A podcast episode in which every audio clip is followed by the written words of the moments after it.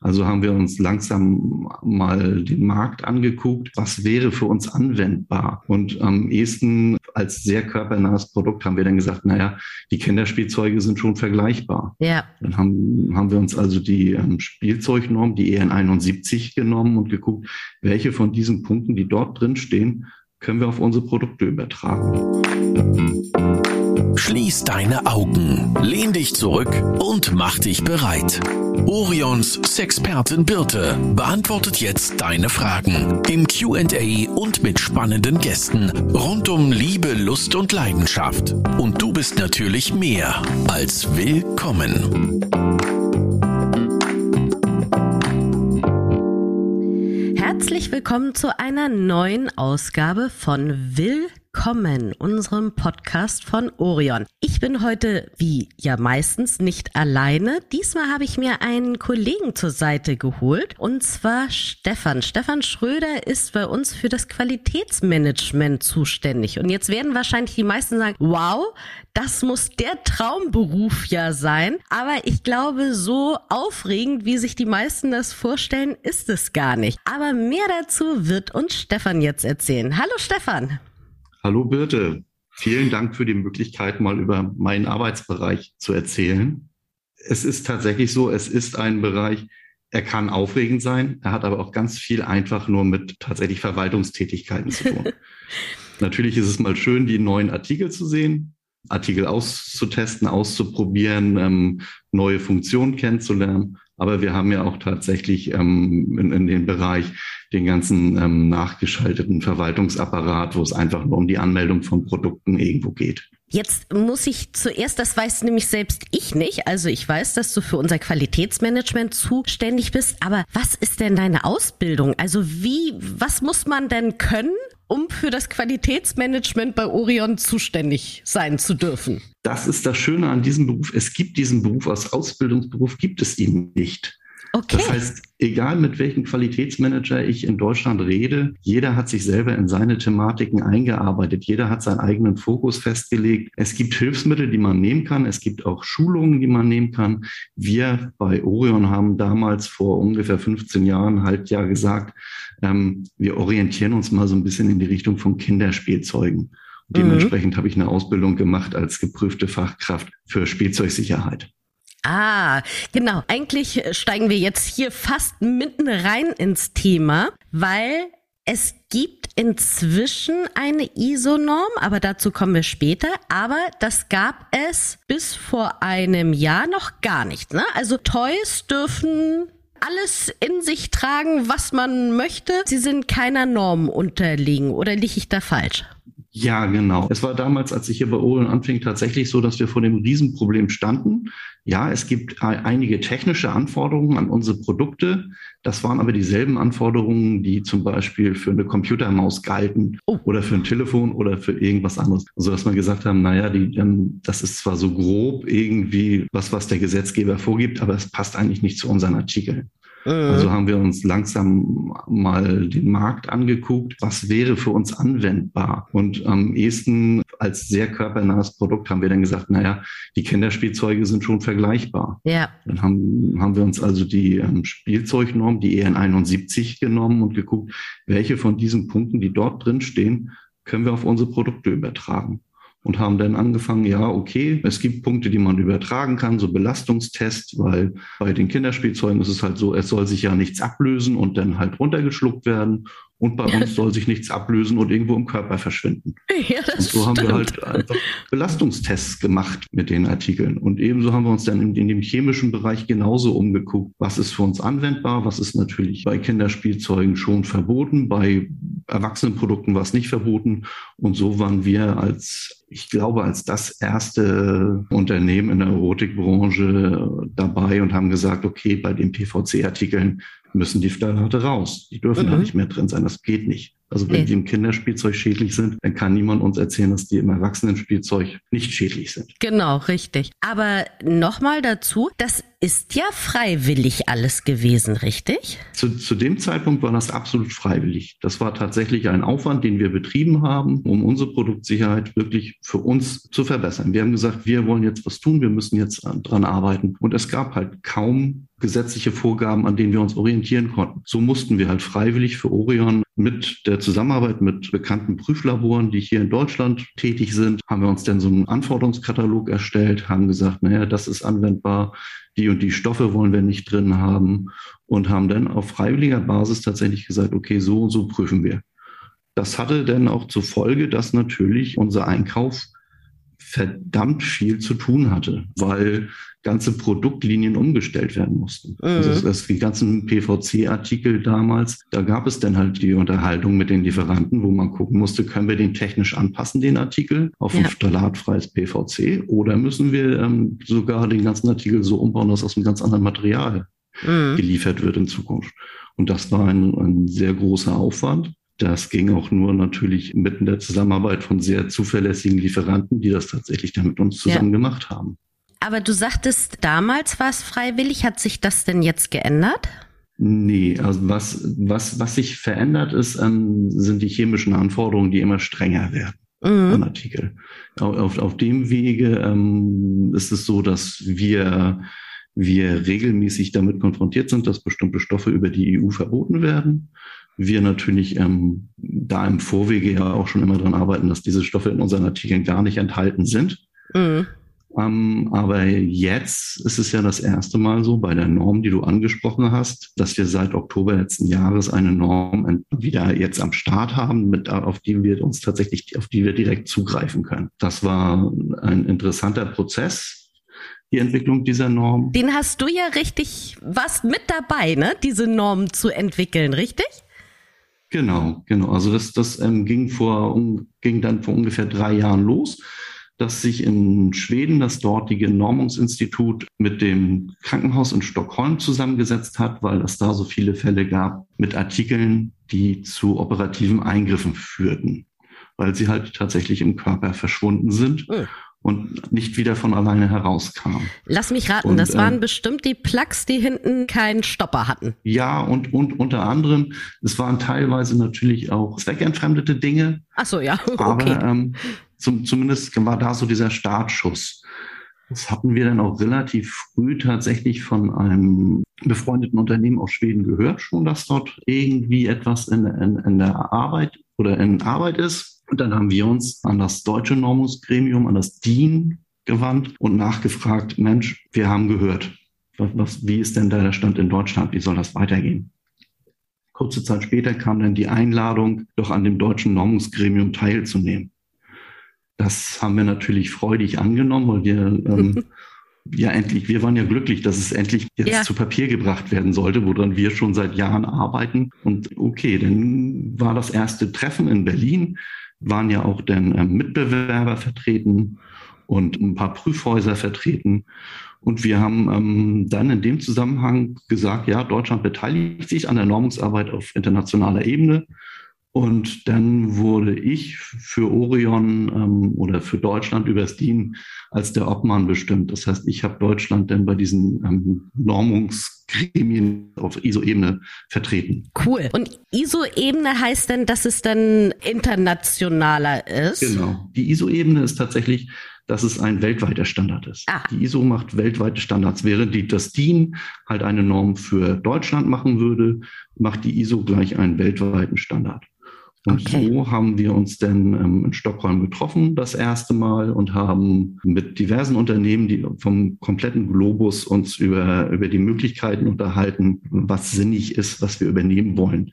Im Endeffekt kam dabei dann heraus, wir sind irgendwie bei 98 bis 99 Prozent des Orion-Standards gelandet. Yes. Also das, was wir schon die ganze Zeit gemacht haben, ist jetzt in Details nochmal ein bisschen angepasst worden, ein bisschen anders, weil die Sichtweisen in anderen Ländern manchmal ein bisschen anders sind. Aber schlussendlich waren wir alle d'accord und haben alle gesagt, okay, wir wollen was verändern, wir wollen sichere Produkte auf dem ja. Markt haben. Und das war wirklich eine nette Zusammenarbeit. Das war ganz toll organisiert ähm, durch das schwedische Gremium das dafür zuständig war. Wir waren natürlich auch denn Corona-Gebäude verseuchelt, Reisen war mhm. nicht möglich. Ach. Wir waren das erste Gremium, das sich denn ausschließlich online getroffen hat nachher auch als Versuchsgruppe. Ähm, und das hat wunderbar geklappt, so dass wir und unsere Norm auch in deutlich schnellerer Zeit durchbringen konnten, als es sonst üblich ist bei der ISO. Aber jetzt sag mal, Stefan, also das ist schon richtig, ne? Diese ISO-Norm, die gibt es jetzt und danach kann man sich trotzdem immer noch nur freiwillig dran halten als Firma, ne? Also ich könnte jetzt auch hm. ganz blöde sein und sagen, ne, interessiert mich nicht, ich packe auf den Markt, was ich möchte. Genau, die Möglichkeit besteht natürlich weiterhin, dass ich sage, ich bringe Produkte auf den Markt, die nicht der Norm entsprechen. Das ist jetzt eine recht neue Norm. Das heißt, diese mhm. Norm hat noch nicht den Stand der Technik erreicht. In einigen Jahren, wenn das so ist, dass diese Norm eigentlich von den meisten Firmen angewendet werden wird, und ich gehe davon aus, dass die meisten Firmen es anwenden werden, weil es waren die Großen am Tisch. Es waren mhm. wirklich die großen ja. Firmen am Tisch und wir haben diesen Standard entwickelt. Und jetzt wird das halt der neue Standard werden. Und irgendwann ist dieser Standard aus dieser Norm dann halt der Stand der Technik. Ja. Und dann heißt das auch, dass Behörden sich durchaus ähm, darauf berufen können, dass ein Produkt, das nicht konform ist, das nicht diesem Standard entspricht, nicht mit dem Stand der Technik entspricht. Okay. Und in dem Moment habe ich halt dann tatsächlich ein Problem, wenn mir die Behörde vorwirft, dass mein Artikel nicht dem Stand der Technik entspricht. Mm, okay. Weil ich dann ja bewusst in Kauf nehme, dass ich damit eine Person gefährde. Ja, ja, verstehe. Kommen wir doch mal zu dem rein äh, praktischen deiner Arbeit. Also das Tolle ist ja, dass du fast, naja, als, also ich glaube, dass die Einkäufer beziehungsweise die Designer als allererstes meistens die Toys sehen, aber du bekommst sie ja schon gleich danach zu sehen, beziehungsweise die Absprachen, weil natürlich viele Sachen wichtig sind, die erstmal mit dir abgeklärt werden müssen. Genau. Und diese Toys hast du dann ja erstmal haptisch vor dir, richtig? Genau, also das ist tatsächlich so, dass sobald ein Produkt designt wurde, sobald ein vom, von den Vertrieben her entschieden wurde, in welche Vertriebswege dieses Produkt gehen soll, ähm, landet dieses Produkt bei mir und meinen Kollegen und wir schauen einmal auf dieses, auf den Artikel rauf, gucken uns an, ähm, welche Kennzeichnungen sind erforderlich. Davon müssen wir natürlich wissen, in welche Vertriebsländer das Produkt soll. Wir gucken, welche mhm. Dokumentation wir für den Artikel brauchen, welche Prüfberichte wir brauchen, in welches Labor wir diesen Artikel geschickt haben möchten und geben, machen natürlich für uns eine, eine kleine Risikoanalyse, wo man sich einfach mal mit der Anatomie des Menschen auseinandersetzt, guckt, kann das alles so passen? Finde ich irgendwelche Sachen, ja. wo wir unglücklich mit sind in der Ausarbeitung, wo wir nochmal sagen, da wäre aus unserer Sicht nochmal ein Verbesserungspotenzial. Du hattest vorhin mal kurz zum Stopper bei einem Analplug angesprochen. Mhm. Ja, das ist auf jeden Fall ein Punkt, wo wir sagen würden, nee, der Stopper ist zu weich, der Stopper muss ein bisschen größer werden oder der Artikel ist vielleicht aus irgendeinem anderen Grund nicht optimal, was Hygiene angeht oder irgendwie so. Da, da machen wir halt eine kleine Risikoanalyse, geben das an das Produktmanagement zurück, besprechen mit dem Produktmanagement, was, was aus unserer Sicht verbessert werden sollte. Und im Normalfall wird das dann auch so angepasst, dass wir nochmal ein neues Muster bekommen und dann halt tatsächlich sagen können, okay, jetzt trennt sich so ein bisschen der Weg. Das Produktmanagement arbeitet an der Verpackung, an der Vermarktung und so weiter und wir arbeiten dran, dass wir die ganze Compliance für diesen Artikel sicherstellen. Das heißt, wir, wir melden den Artikel an. Es gibt verschiedene Sachen, wo wir Artikel anmelden müssen. Sei es drum, das, was jeder kennt, dass ich den ja. Elektroartikel, sofern es ein Elektroartikel ist, am Ende seiner Lebensdauer auch zurückgeben kann, dass der vernünftig recycelt wird ähm, und, und solche Sachen machen, da kümmern wir uns dann halt drum. Und im besten Fall kommt der, wird der Artikel dann geliefert, dann geht er bei uns nochmal, geht die aktuelle Lieferung nochmal bei uns in ein Team, dass sich dann, dann die ganzen Punkte, die wir vorher festgelegt haben, alle nochmal abprüft. Liefert mhm. der, der, ähm, der Lieferant tatsächlich so, wie wir ihm das vorgegeben haben?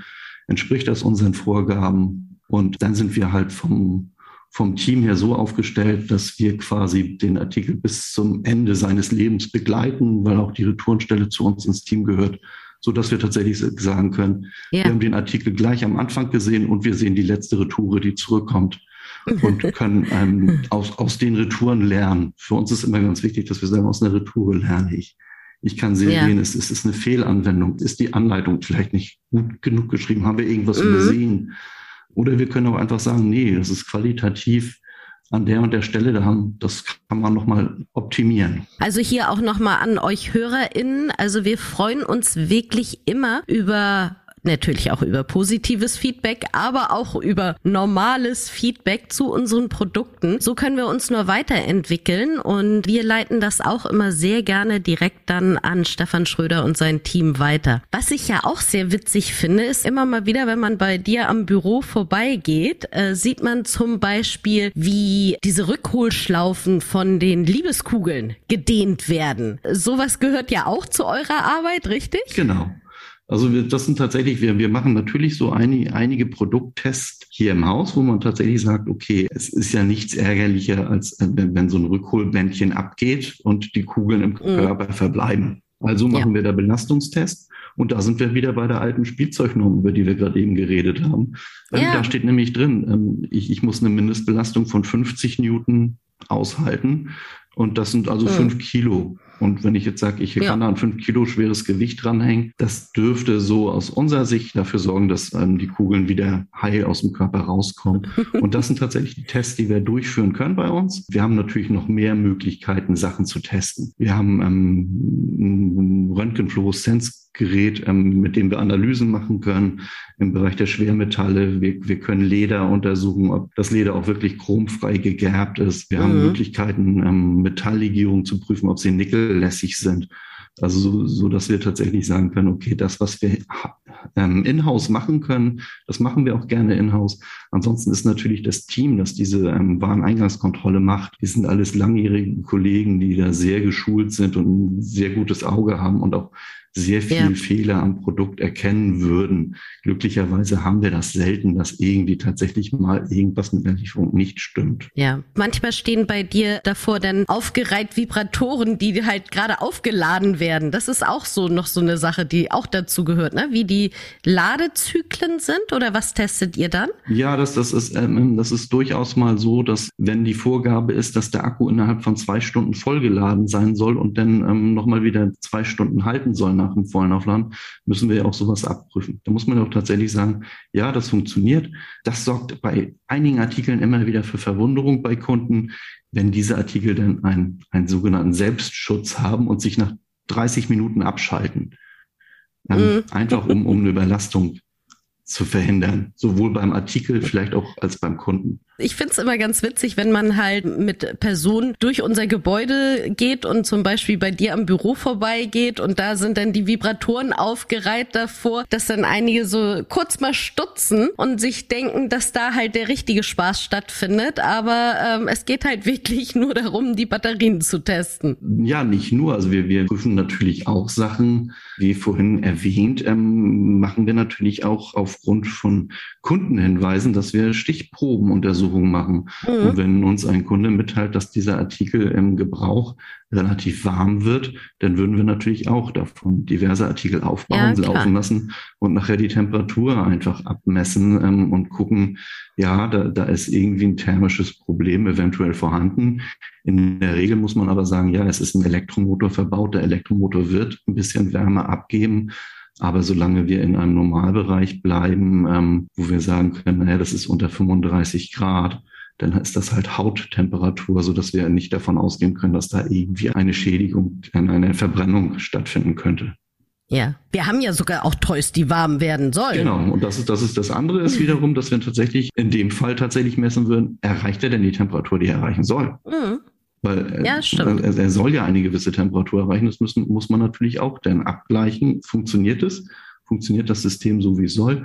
Wir haben ähm, eine neue Toy-Serie, ähm, die soll kühlen. Oh, die, die kenne ich auch noch nicht. Die müssen wir dem ein Muster vorbeibringen.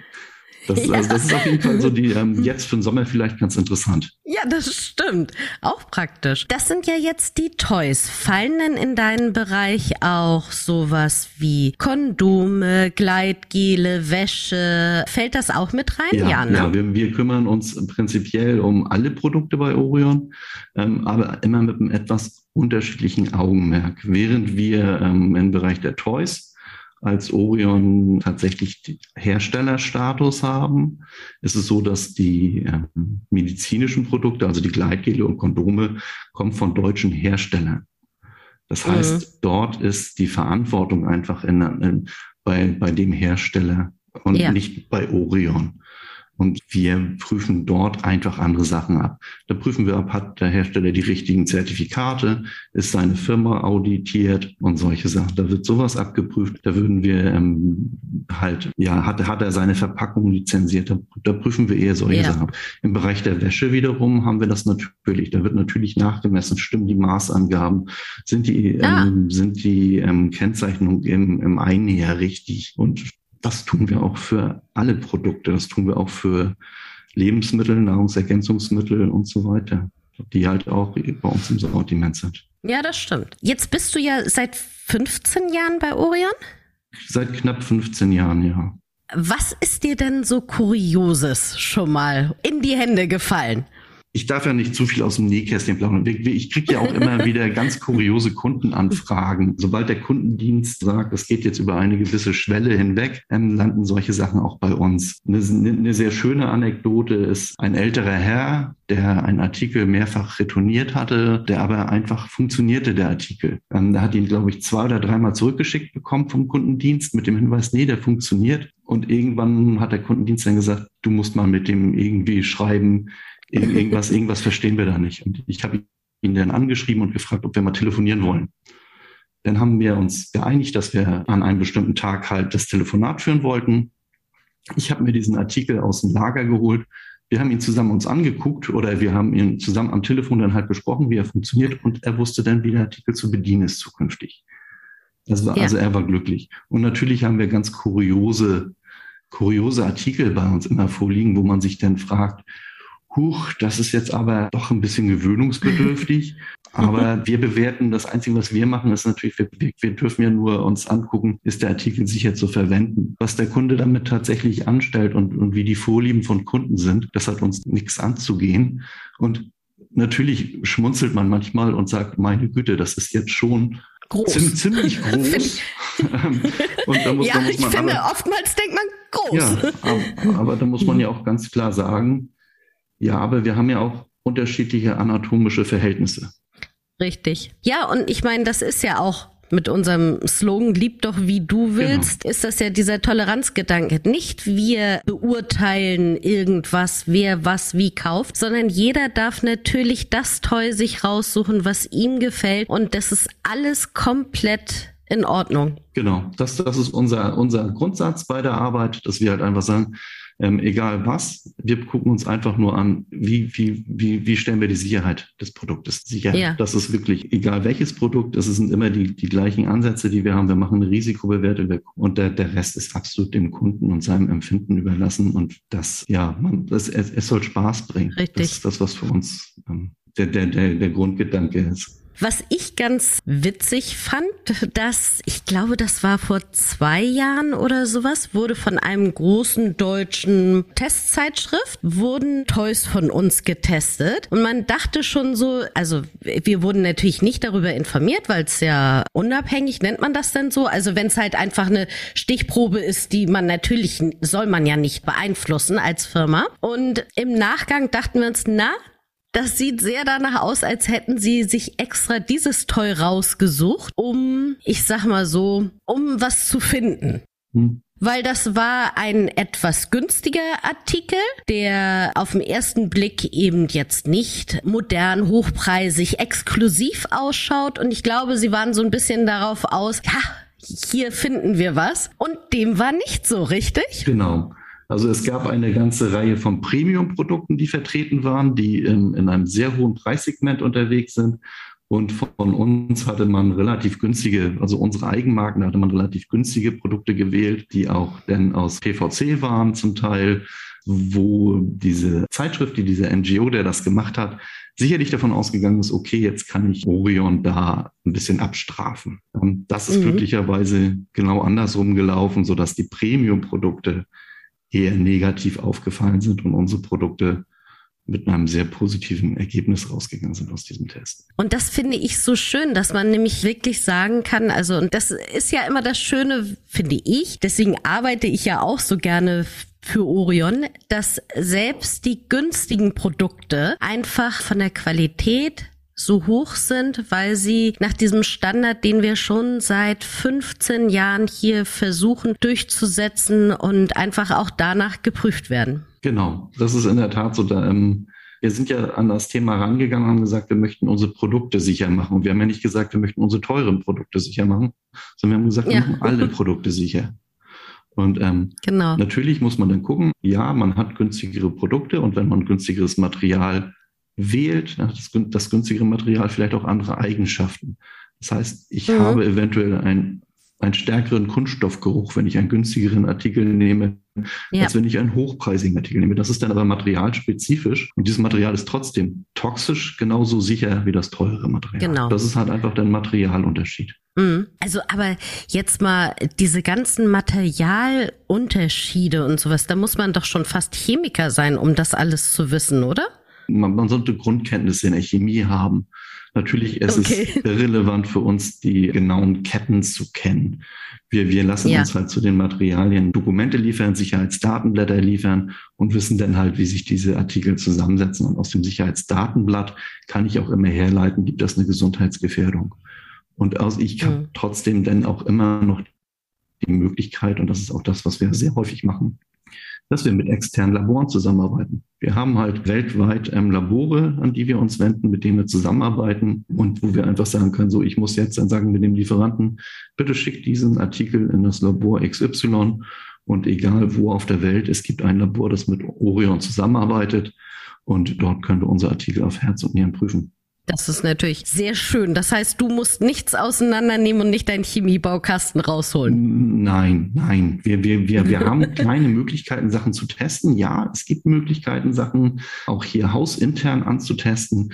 Aber das würde tatsächlich einerseits eine hohe Investition in, in weiterführende ja. Analysegeräte nach sich ziehen und wir, und wir müssen tatsächlich darüber nachdenken, ob wir uns einen Chemiker einstellen. Ja, Okay, nee, das ist manchmal ist es auch sinnvoll, dass es Labore schon gibt, die sowas genau. für uns machen können. Genau, und da ist auch der Vorteil, dass diese Labore, mit denen wir zusammenarbeiten, das sind natürlich alles akkreditierte Labore. Das heißt, sie sind staatlich anerkannt. Ja. Alle Ergebnisse, die sie dort erzielen, sind nachvollziehbar. So ein hausinternes Labor hat ja immer so diesen Fadenbeigeschmack. Es gibt mm. eine Einflussnahme. Das stimmt. Nee, das ist schon sinnvoll, dass man das dann auch mal aus den Händen gibt. Stefan, ich danke dir sehr für diesen Einblick mal in diesen Bereich Qualitätsmanagement und was wir so machen und was es so, wie gesagt, mit dieser ISO-Norm auf sich hat und was wir schon die letzten Jahre gemacht haben. Und ich hoffe, dass du nochmal für uns Rede und Antwort stehst. Vielleicht haben wir dann ja, nehmen wir mal ein paar Fragen von unseren Followern mit rein. Direkt an dich. Das können wir sehr gerne machen, ja. Jederzeit. Also, an euch da draußen. Wenn ihr Fragen an Stefan habt, dann schreibt sie uns doch gerne an podcast.orion.de. Ihr könnt natürlich auch uns direkt auf Instagram anschreiben, ist auch überhaupt kein Problem. Und äh, wir leiten entweder die Fragen direkt an Stefan weiter oder wir sammeln sie und machen nochmal einen zweiten Podcast. Wenn euch dieser Podcast jetzt gefallen hat, dann würden wir uns doch sehr freuen, wenn ihr eine kleine Bewertung da lasst. Egal, ob ihr uns gerade auf Spotify oder auf Apple Podcast hört, einfach eine Sternebewertung oder vielleicht einen kleinen kurzen Text schreiben. Darüber freuen wir uns immer sehr. Stefan, ich hoffe, wir hören uns nochmal wieder hier in diesem Format. Ansonsten wünsche ich dir einen schönen Arbeitstag. Das wünsche ich dir auch. Vielen Dank. Gerne. Ciao. Tschüss. Das war Willkommen, dein Orion-Podcast mit Sexpertin Birte. Du willst nächste Woche wiederkommen? Dann abonniere uns gerne auf der Podcast-Plattform deiner Wahl.